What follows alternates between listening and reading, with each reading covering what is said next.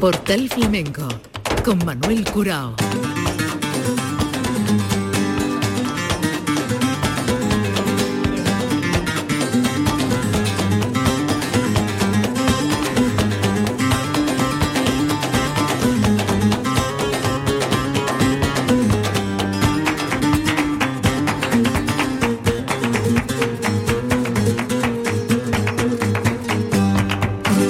La paz de Dios, señoras y señores, sean ustedes bienvenidos a este portal flamenco y un programa especial, especial por varios motivos. Uno de ellos porque atendemos a una de las escuelas de cante que más repercusión y más trascendencia está teniendo en el panorama del flamenco. 220 y tantos premios y aumentando como la bolsa en el panorama flamenco de los concursos desde que arrancaran allá por el año 2013. Estoy hablando de la escuela de Antonio Jaraqueño, que hoy lo tenemos como invitado y al que quiero saludar antes que nada. Antonio, a la paz de Dios, bienvenido. Bienvenido sea tú y tu, tu, gente que siempre te siguen. Bueno, y con Antonio viene eh, Lucía Beltrán. Hola, Lucía, alumna de Antonio. Buena. A la paz de Dios, ¿cómo estás? Muy bien, muy bien. Y, la guitarra que es imprescindible. Y es una guitarra amable, una guitarra además eh, amoldable a todas las voces y los, y los estilos, no solamente los de Huelva, la de Francis Gómez. Francia, la paz de Dios.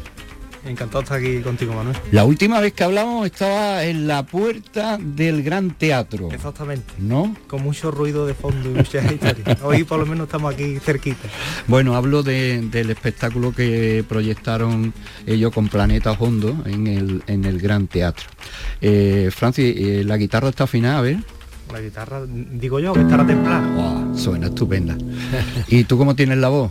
Bueno, está bien, está bien. Está bien, porque después, aparte de hablar, eh, te voy a comprometer a que nos haga algún cante de, tu repertorio, ¿vale? Perfecto. Bueno, Antonio, tengo aquí una sorpresa para ti. No suena como suena hoy día eh, los discos y, y, la música, pero nos hemos encontrado a Antonio Jaraqueño cuando era Antoñito, que fue cuando yo lo conocí, un niño prodigio de Huelva que sorprendía. Hoy día, afortunadamente y gracias a las escuelas, los niños tienen más posibilidades de salir. Pero por aquel tiempo y en plena efervescencia del fandango con los grandes maestros, salió un niño con 12 años que sorprendió a propios y a extraños. ¿Cómo fue aquello, Antonio?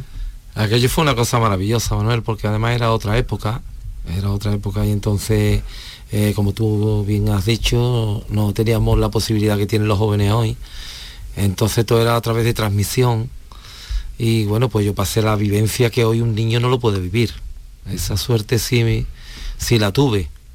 Pero bueno, todo tiene pros y contras en la vida, ¿no?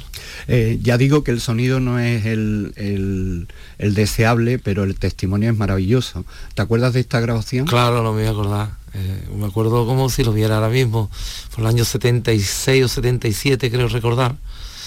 Y, bueno, pues fue una grabación que, tú sabes, enciende un niño, los nervios, lo hicimos en la Peña Flamenca de Huelva, el primer single que hicimos, primer disco, y, aquello fue un boom para Huelva y para el mundo del flamenco, ¿no? recopilar todos los fandangos de nuestra, de nuestra provincia en dicho, en dicho disco y, la verdad es que yo creo que fue un paso muy importante para, para los que vinieron detrás de, de esa fecha. ¿no?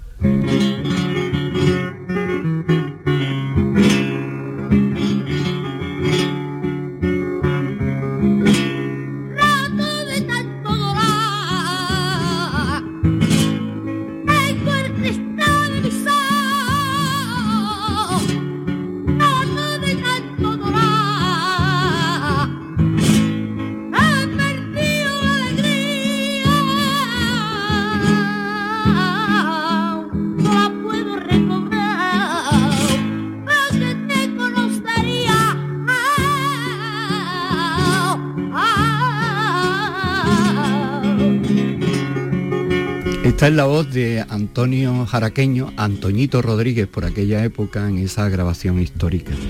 Antonio, me gustaría que me contara cómo surge la idea de apostar por una escuela de flamenco en Huelva en el año 2011. Bueno, pues fue eh, la presidenta por aquel momento de la, de la Peña Femenina, eh, me lo propuso y bueno, pues yo acepté la idea, me, pareció que, que como flamenco debía de aportar mi granito de arena al mundo del flamenco y, veía la cosa un poquito complicada, ¿no? En cuestión de, de, la nueva generación que estaba saliendo, no estaba muy de acuerdo con, con la línea que estaban llevando y bueno, pues decidí eh, hacerlo y, y, le, le, comenté a la presidenta que si en algún motivo, si en algún momento yo no viera que, que, que, lo que yo estaba desempeñando era eh, estuviese a gusto, pues entonces lo dejaría, ¿no? Porque la verdad es que enseñar es muy complicado. Yo te puedo decir que todo lo que yo he tocado, yo he tocado, pues estaba adelante, como tú sabes, muchísimos años, atrás cantando para el baile, he sido autor y compositor de buenos artistas, gracias a Dios. Y, bueno, pues he hecho producciones también con, compañeros. Pues lo más difícil, te puedo asegurar que, es dar clase. No hay nada más complejo que, dar clase, ¿eh? porque claro, tienes que combinar muchas cosas.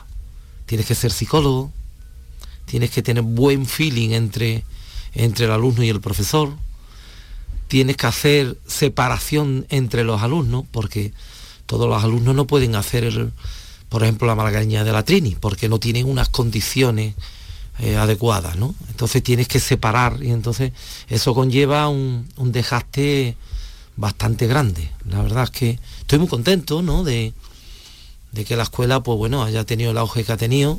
Esto ha sido todo a base de mucho trabajo y de mucho sudor y muchas lágrimas, porque no hemos tenido ayuda de nadie. Y bueno, pues eh, en ocho años y medio conseguir, como tú has dicho anteriormente, 220 y tantos premios y premios muy importantes que hemos conseguido, como el mejor de, de Andalucía, eh, un concurso que hacía la IAJ, eh, el, el concurso de Mairena, dos años, hemos estado en los grandes también eh, en las finales que tú has estado allí también, afortunadamente, en el Nacional de Córdoba hemos ganado el premio, eh, cinco premios, primeros premios Cristina Jerez, el Federación de Málaga el primero, en fin, primero de, la Liviana en Cádiz, en fin, muchísimo. Antonio, em, ¿cómo llegan los alumnos y alumnas? Por cierto, tienes mayoría de niñas, ¿no? porque están en la edad, vamos, Lucía todavía no es mayor de edad. Eh, le queda poco, pero todavía no lo es. Eh, ¿Cómo llegan? ¿Llegan desde cero? Eh, ¿Llegan ya con algún conocimiento? La mayoría desde cero. Y algunos que sabían cantar lo mejor fandanguito y alguna letrilla de tango. Pero bueno, sí, ha sido, ha sido un trabajo muy duro, Manuel. Yo puedo decir que esto ha sido un trabajo muy duro. sobre todo tú sabes que los concursos, hay concurseros con un nivel muy alto a lo cual hay que ganarles y hay que... Eso es bastante complejo, sobre todo gente nueva que están saliendo, los nervios, que tú sabes que las dos cuartas, las dos cuartas, como yo le llamo al escenario, son muy complejas, ¿no? Y, yo en ese aspecto estoy muy, muy contento y que... Y bueno, todo eso ha sido a través de... Tú sabes que uno, la transmisión del boca a boca eh, es lo mejor que puede tener una escuela, ¿no? En el momento que la gente eh, creen que, la escuela está, está haciendo una labor bastante importante, pues lo comunican a, otros aficionados y a través de ahí pues, pues tenemos la, fortuna de, tener una escuela que, está funcionando bastante bien, creo. La aportación de Huelva desde eh, finales de siglo y primeros de siglo, quizás ahí el, ejemplo máximo o donde arranca esta nueva etapa es con, con Arcángel, pero a partir de ahí la aportación de Huelva al mundo profesional del cante, de la guitarra, del baile menos, pero también eh, creo que le ha echado la pata al resto de territorios flamencos de Andalucía, colocando ahí y la reflexión que hago, Antonio, no sé si estarás de acuerdo conmigo, es que este es el fruto de la enseñanza en Huelva donde tú estás inmerso. Es decir, esos niños y niñas que empiezan a jugar con el fandango, que van cogiendo la disciplina del fandango, que después quieren hacer más cosas, pero que estudian desde pequeños el, el cante, la guitarra, pero sobre todo en el cante, las aportaciones de Huelva en lo que llevamos de siglo han sido impresionantes, ¿no? Y ahí hay una, una labor de, todos, ¿no? Y tú estás ahí encabezando una de las escuelas más, importantes. Em, ese aprendizaje, Antonio, es un aprendizaje con muchas circunstancias, como tú decías, adversas. Pero a mí me gustaría que eh, tú nos contaras qué tipo de ayudas tiene, desde lo doméstico de los padres que llevan allí creyendo que van a tener a una figura, hasta las propias administraciones si te apoyan de alguna manera y las peñas. Eh, es verdad lo que tú has dicho, es una gran verdad. Y además me lo dicen por todos lados donde, donde vamos, ¿no? Eh, Huelva ahora mismo es la tierra que se ha trabajado mejor, porque ahí están los resultados, no se pueden obviar. Y entonces yo creo que, que ahora mismo van a venir más artistas en Huelva, porque apuntan buenas maneras. Tú sabes que esto es cuestión de tiempo, eh, son muchas cosas, ser artista es muy complicado. Yo siempre digo que una cosa es ser cantador y otra cosa es ser artista. Son dos conceptos distintos.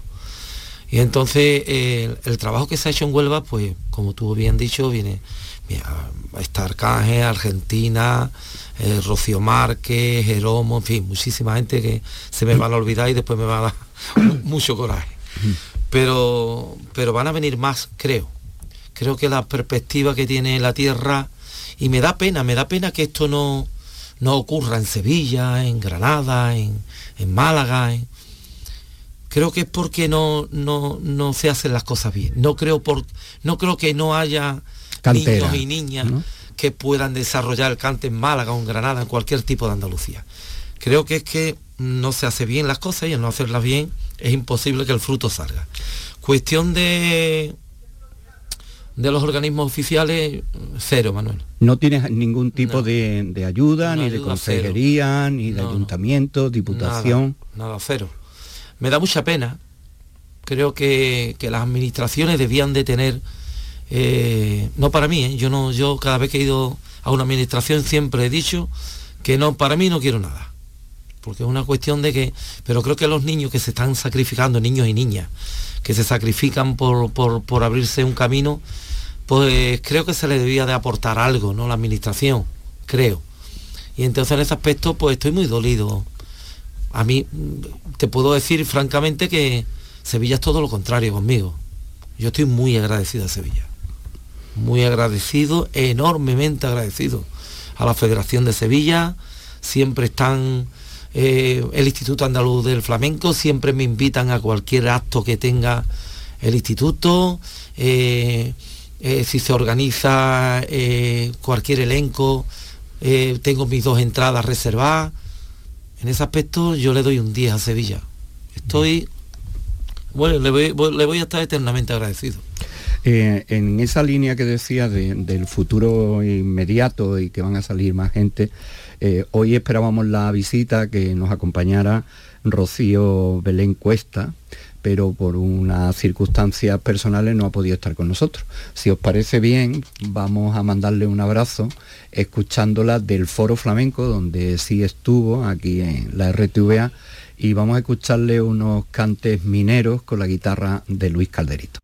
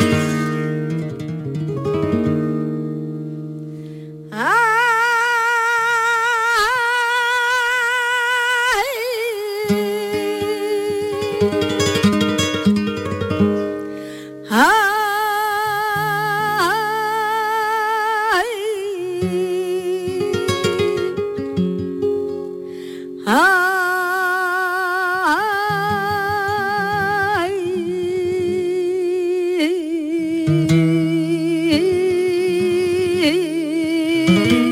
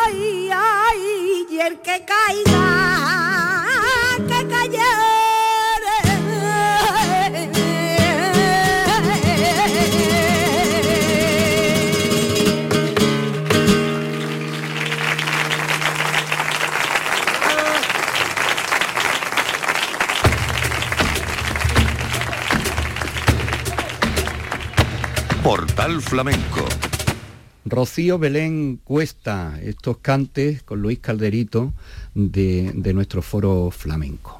Em, Lucía, ¿tú cómo llegas a la escuela de, Antonio? ¿Cómo, ¿Cómo, surge en ti em, querer aprender a cantar flamenco?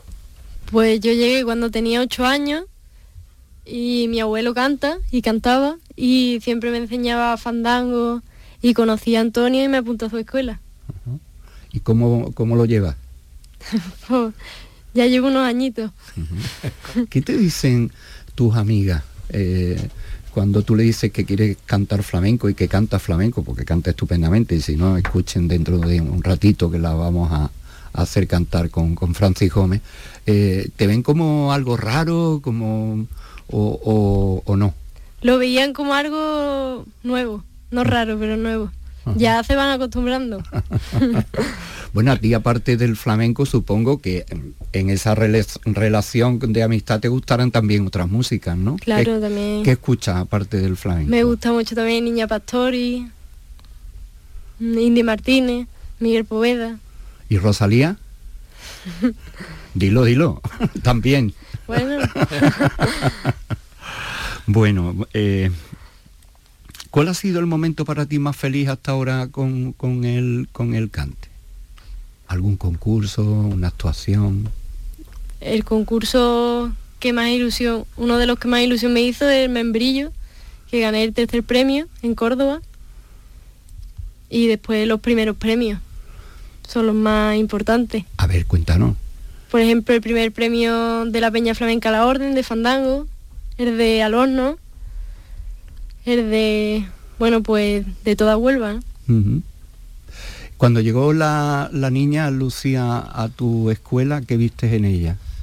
Desde el primer momento supe que Lucía tiene unas cualidades que, que creo que son muy importantes. Pero si tengo que destacar dentro de esas cualidades algo, es la personalidad que tiene. O sea, no se parece a nadie. Hoy tú sabes que en el mundo del arte, eh, incluso los primeros figuras son eh, tienen referencia a alguien, eh, ¿me entiendes? Y entonces son una calca, como, se, como mm. solíamos decir en nuestra época. Y Lucía tiene eso bueno. Lucía eso, eso nos aprende, eso es algo innato en ella. Y yo creo que eso le va a dar, si ella trabaja, siempre le digo que, que las cualidades no sirven de nada si no va acompañar con el trabajo y con el esfuerzo. Ahí es donde, donde el artista normalmente tiene que salir. Y entonces ella lo tiene. Eh, ¿En qué espejo te miras tú? Es una pregunta que me gusta hacerle a, la gente joven. ¿Quién te gusta a ti cantando? Pues yo el espejo que me miro es Antonio. Pero... Antonio es el, el profesor, el maestro. Pero aparte, también. ¿También? También. es que la cogí música, Bueno, eh, Francis, tenemos la guitarra entonces afinada, ¿no? Ahí estamos. Eh, Lucía, ¿te atreves con, con algún cante en especial ahora que puedes hacer? Sí, claro. ¿Qué va a hacer? Pues voy a cantar un poquito por Vidalita, o por Soleá y por Fandango de mi tierra. Pero todo junto no, vamos a ir por partes, ¿no? Vamos a empezar por la Vidalita. Sí. pues Lucía Beltrán de la escuela de Antonio Jaraqueño, en directo aquí con la guitarra de Francis Gómez y esta Vidalita.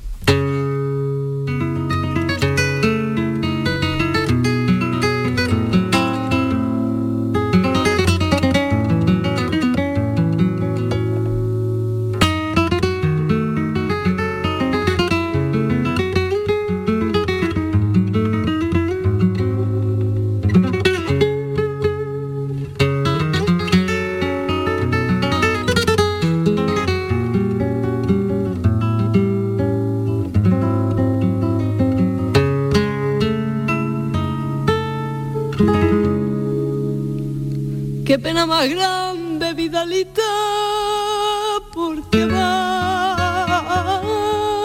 por dentro.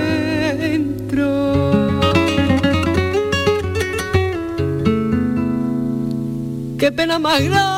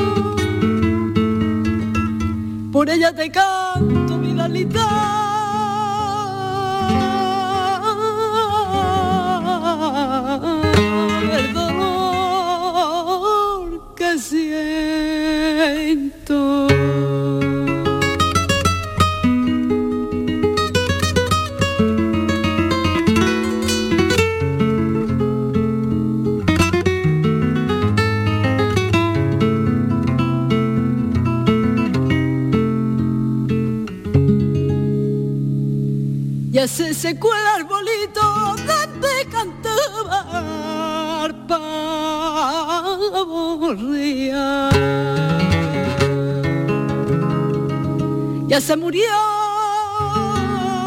mi china querida.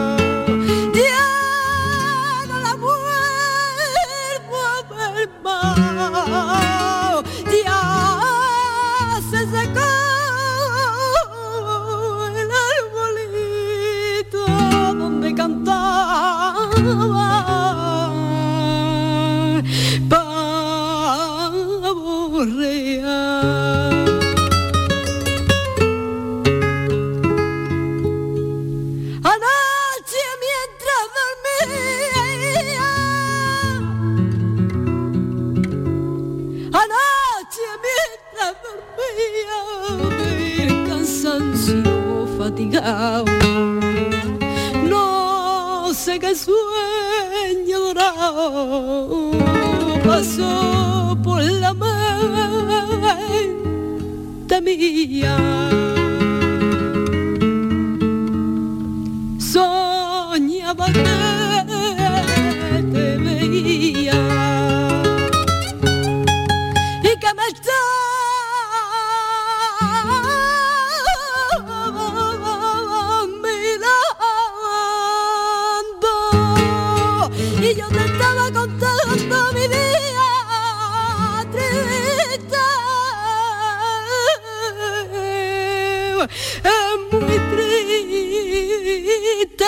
desapareciste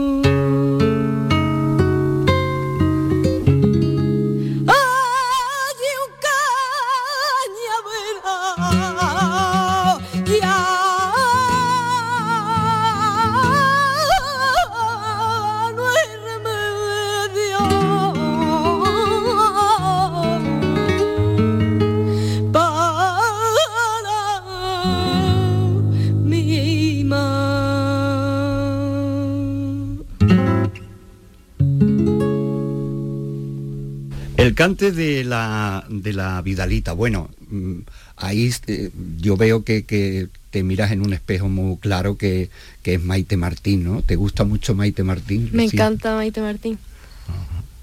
¿Y quién más te gusta de, de cante? Aparte de Antonio arte. Pues me gusta mucho Mairena, Maite Martín, como he dicho, Estrella Morente, mm, bueno, artistas grandes. Franci, ¿tu vinculación con, con Antonio viene de lejos? Sí, ya llevamos unos añitos trabajando. Así que nada, y Huelva tampoco, bueno, aunque haya una nómina de artistas grandes, tampoco es tan grande geográficamente y realmente nos conocemos todo el mundo que, que se dedica al arte o lo intenta. Oye, haciendo un paréntesis, eh, ¿cómo está Planeta Hondo? Pues la verdad que ahora mismo muy bien. Estamos, estamos yendo a, a Madrid porque estamos dentro de una de una historia que ha organizado la Fundación Paco de Lucía, que se llama Flamenco Lab, Mm. y nos está echando un cable con nuestro repertorio, nuestra puesta en escena. Mm. Nos tutoriza José Mi Carmona, Antonio Serrano, Sara Vara. Y nada, y estamos muy contentos, Mm. la verdad. Bueno, es que le hicimos una, una entrevista por- eh, y, y nada más que había dos planetas. El resto de los planetas no, no, no estaba. Uno estaba en Madrid, otro. Y entonces pues se reunieron todos en eh, el Gran Teatro. ¿De qué constructor es la guitarra? Pues mira, esta guitarra es madrileña, viene de Aranjuez y lo- la firma un constructor que se llama Javier Castaño, que ahora está ahí un poquito en, en boga y que, y que hay muchos guitarristas que están contando con su guitarra porque la verdad que son unos instrumentos estupendos. Tú tienes más guitarras, supongo, ¿no? Yo tengo 12 guitarras y como, y como, como me compré una más, mi mujer me echa de casa, así que imagínate. imagínate. ¿Por qué vas adquiriendo otras guitarras y cómo le dices a la guitarra que es algo tan, tan íntimo? Te voy a dejar aquí un Sí, rato sí, que sí. tengo otra. Bueno, generalizando un poco, los guitarristas somos muy fatigas para esas cosas y, y como estamos con el instrumento todos los días, pues, en mi caso particularmente es que yo me aburro del sonido de, de una guitarra y como que necesito otros matices y lo voy buscando como en, en otro instrumento diferente. Y básicamente por eso, porque me gustan todas, pero es, ve- es verdad que cuando te llevas una temporada con una guitarra, pues quiere cambiar de sonoridad. Entre la docena de guitarras hay alguna joya especial. Bueno, tengo una Pedro Mardonado del año 67 que, que la verdad que es muy especial la guitarra. La saco poco porque está un poquito delicada ya de, de tapa y eso, y no la saco, pero la verdad que me, me gusta mucho. Pero tengo buenos instrumentos, la verdad. ¿Y cómo llegó esa a tus manos? ¿Tiene pues, historia? mm, Un poco de historia, eso por, por lo que me... Hay una tienda en Huerva que se llama Ramblado y la tenía allí en la vitrina que se la llevó una mujer que, que la tenía en casa, su marido falleció y no sabía lo que tenía, la verdad. La- la llevó para la tienda y, y yo que la vi digo, ¿esto qué es? Por Dios. Y la, la estuve toqueteando un poquillo allí y la verdad que me, me encantó y, me, y le dije, digo, mira, esta me la voy a quedar yo. Yo te la pagaré como pueda. y, y nada, y lleva conmigo bastante tiempo. Bonita historia. Eh, vamos a escucharte por Soleá, dijiste ahora. Antonio, ¿qué, qué le has puesto en la Soleá a Lucía? Bueno, pues Lucía tiene muchas variantes en soleá. Pues ella, la soleá puede hacer cuatro tipos de soleá totalmente diferentes. Y en este caso ella ha escogido la... Yo le doy libertad siempre a mis alumnos eh, para que puedan hacer lo que quieran. ¿Sabes? No me gusta encorsetar a nadie porque creo que, que el artista, o en este caso la aficionada, debe de, de- darle alas a, a- a su impronta y a su forma de, de entender el flamenco. Si hay alguna cosa que no me gusta, pues entonces ya procuro decirle lo que no me gusta y el por qué. Advertimos que esto es riguroso directo, estamos aquí en, en el estudio número 5 de Canal Sur Radio en la isla de La Cartuja y a la jovencísima Lucía Beltrán, pues ahora la vamos a escuchar por, por Soleá, ¿vale? Vale.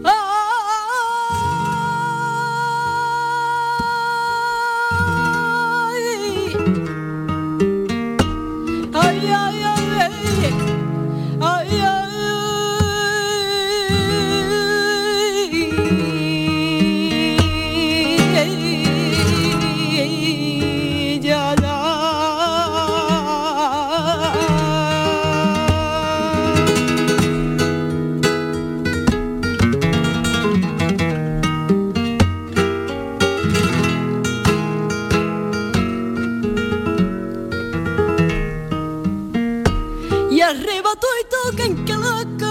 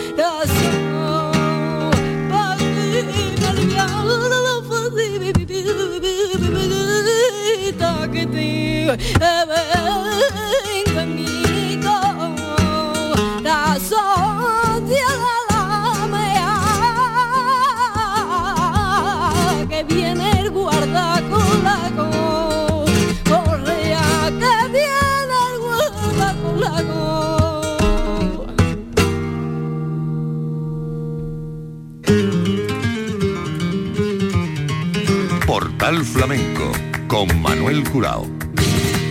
El cante por Soleán de Lucía Beltrán con la guitarra de Francis Gómez.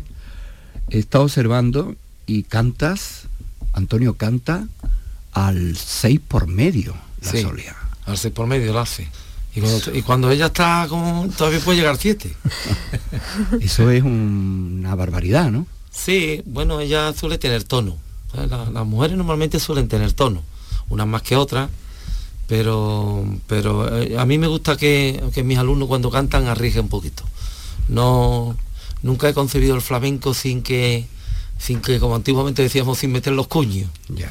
¿Me entiendes? Me gusta eh, eh, el, el- el flamenco lo creo que le, le- le- le- le- le hace falta ese, ese poquito de, de, de- de echarle lo que uno lleva adentro. No, aliviarse no se ha aliviado para nada. ¿eh? No, no.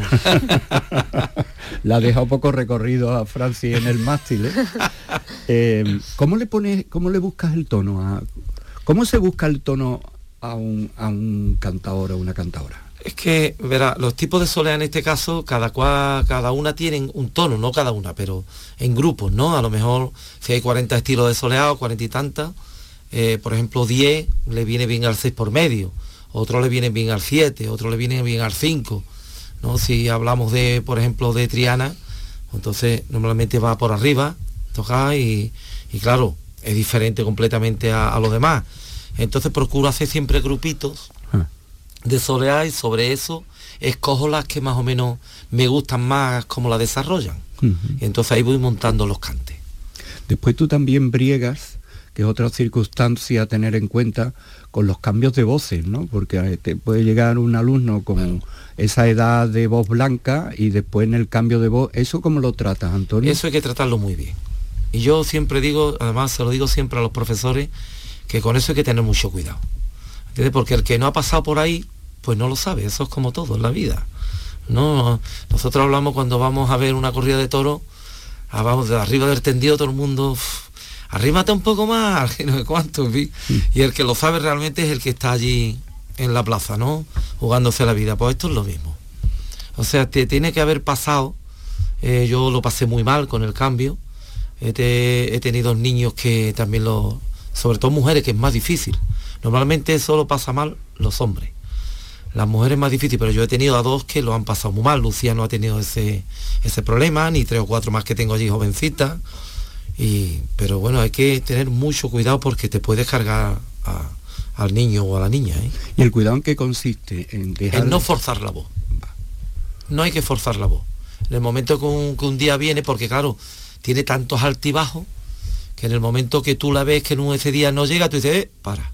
Y si está cantando al 5, pues se la ponga al 2. ¿Sabes lo que te digo? Que, que encuentre, eh, que la voz siempre encuentre, se relaje. Que no se esfuerce en ningún momento. Hasta que la una cuestión de naturaleza y no podemos hacer nada. Entonces cuando la, tu- la naturaleza diga que vuelva otra vez la niña a, a hacer ella y eso, pues entonces le vuelves a apretar un poquito, a poco a poco.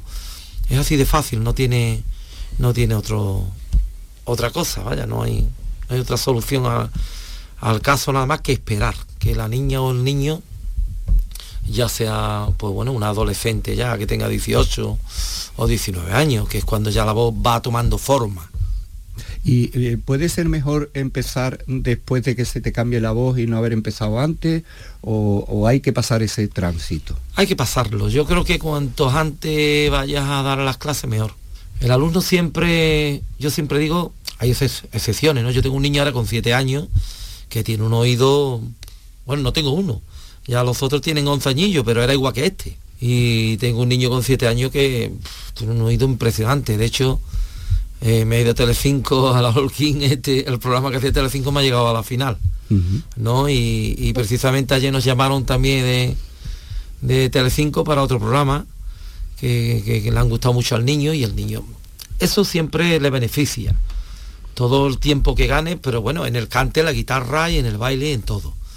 Pero sí es verdad que en el cante tienes que después que pasar esa época mala que el niño o la niña va a tener, ¿no? Simplemente es, es pasarlo a poquito a poco y que, pero siempre que cante. Hay gente que, profesores que le dicen que durante cuatro o cinco años no cante. Yo creo que eso es un error. Mm. Eh, es recomendable los ejercicios que eh, para otros cantes y otros cantos eh, ponen los logopedas. y- Sí, a mí me parece que eso es muy importante. Me parece que, además, yo siempre le digo a mis alumnos que es bueno, como mínimo una o dos veces al año, ir a, al otorrino a, a que te vea la cuerda y que y visitar a, a, a la logopeda, porque creo que, que el día de mañana te va a, te va a beneficiar bastante. Antonio, ¿de qué, ¿de qué pasta estaban hechos los cantadores antiguos? Que no solamente no seguían ninguna disciplina, sino que encima llevaban una vida completamente azarosa, de Es que era, otra época, Manuel. Era otra época. Eh, yo siempre digo que, que hoy técnicamente se canta mejor que antes, pero no tiene nada que ver. O sea, no se puede cantar mejor que como cantaba Tomás Pavón, o como cantaba Caracol, o como cantaba esa gente. Es que eso no se va, no se va ni a igualar. Yo no digo superar. Eso es imposible, porque todo va con la época, Manuel. Todo va con la época. Es como, es como la comida. Que va a superar la comida de nuestra abuela, esa olla que se ponía a las 7 de la mañana y era a las 2 de la tarde llegaba tú con, con, los libros debajo del brazo y, empezaba a escuchar la olla. Es imposible, la Thermomix era muy técnica, pero nunca le va. Pues ocurre igual. No se puede. Entonces, aparte de la afición que tenía aquello, que yo no lo veo en, en la juventud, ¿eh? ni, ni, en, ni en profesionales de primera figura. Yo no veo la, la afición que yo tenía. A mí me echó el gallina una vez de una secretaría, ¿Qué te pasó? porque le hice mm, 10 preguntas o 14 sobre la caña. Y llamó al que llevaba aquello y le dice, llévate al niño este ya, que yo voy a cantar la caña y ya no sé cómo voy a cantar la caña, es que ya ni la conozco la caña. Porque era la afición que uno tenía. Entonces, claro, yo- tú tenías esa posibilidad también, pero incluso hoy la tienen también los jóvenes y no la, no la utilizan. Y, y a mí me dio muy buen resultado. Me alegro, me alegro que el gallina me echara. Tampoco era difícil porque Rafael también dependía de cómo le cogía el día, era más, más, más afable o menos No, pero es que eso te aburre. Hombre, claro, un Eh, niño ahí, dale que te pego. Que te y pegue una hora antes de salir al aire. Y como el ¿Y hay. usted cómo hacía esto? Y usted y resulta de usted lo hay lo hace más lento y usted claro el hombre se hartó y se lleva al niño este ya Claro, entonces eh, en ese tiempo que tampoco hace tanto había que ir allí, primero que viniera, Claro. después que tú pudieras ir. Hoy día todo eso se arregla dándole un botón en el ordenador y te echa, pero no es lo mismo. No es lo mismo. El ordenador no te echa por jartible. claro Eh, ni, tú- ni- ni te da ni te da la posibilidad de poder entender el flamenco de otra manera Bueno, Lucía, tú eres de redes sociales, tú ¿dónde ves el flamenco escuchas el flamenco? Pues ahora mismo con las redes sociales está todo ahí grabado, ¿no? Y pues quiera que no es algo con lo que es más fácil aprender. No es lo mismo irse a YouTube, poner y, y ver ¿no? a grandes artistas. Eh, ya te he visto ahí con tu móvil, bueno, aquí estábamos todos eh, grabando para subirlo a redes sociales, cosa que, que se agradece. Y, y por eso te preguntaba, ¿no? Que, ¿Cómo te llevas tú con, la, con las redes sociales? ¿no? ¿Tú, Pues- de Instagram, de WhatsApp, de Facebook? Que, Pues sobre todo Instagram y Facebook. Em, ¿Tú qué estás haciendo aparte de... ¿Tú estás estudiando? Sí, ¿Qué estoy estás- haciendo bachillerato de artes escénicas en Huelva. porque eh, lo quieres vincular al flamenco porque te gustan las artes escénicas. ¿Qué, qué quieres ser de mayor?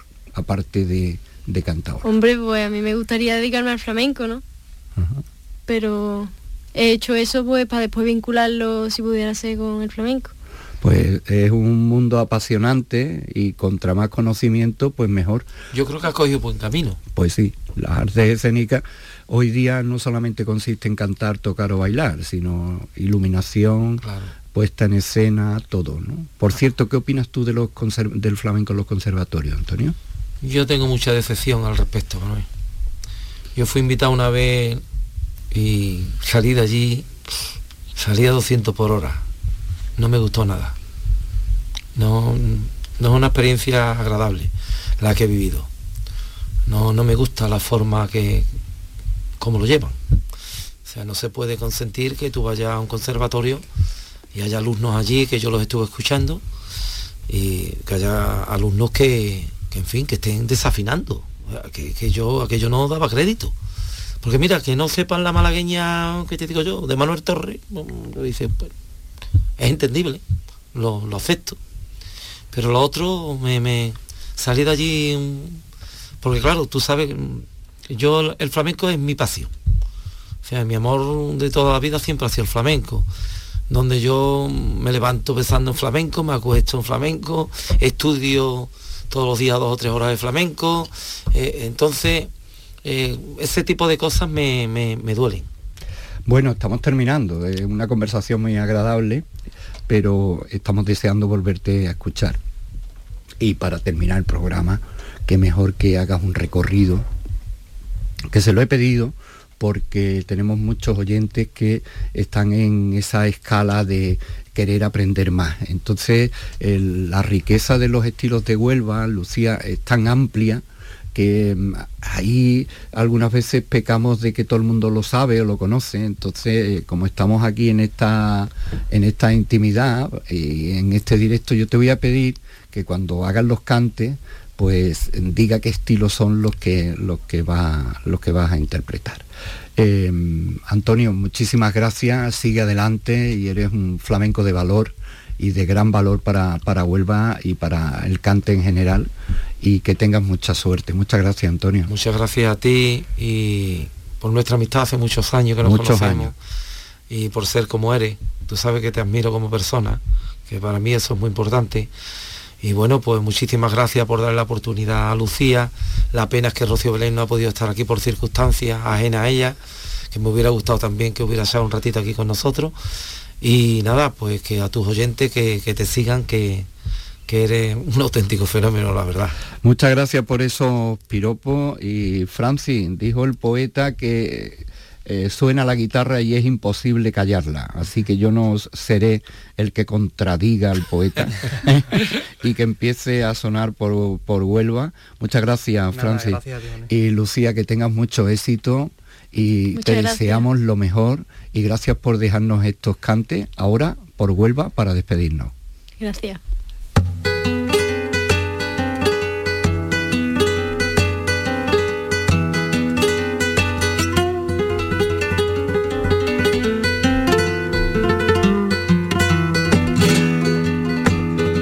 Fandango de Paco Isidro.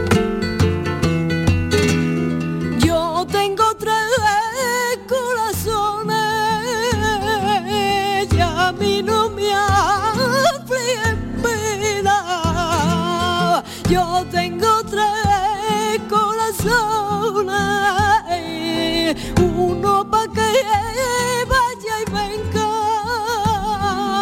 otro pa' que lo aprisione.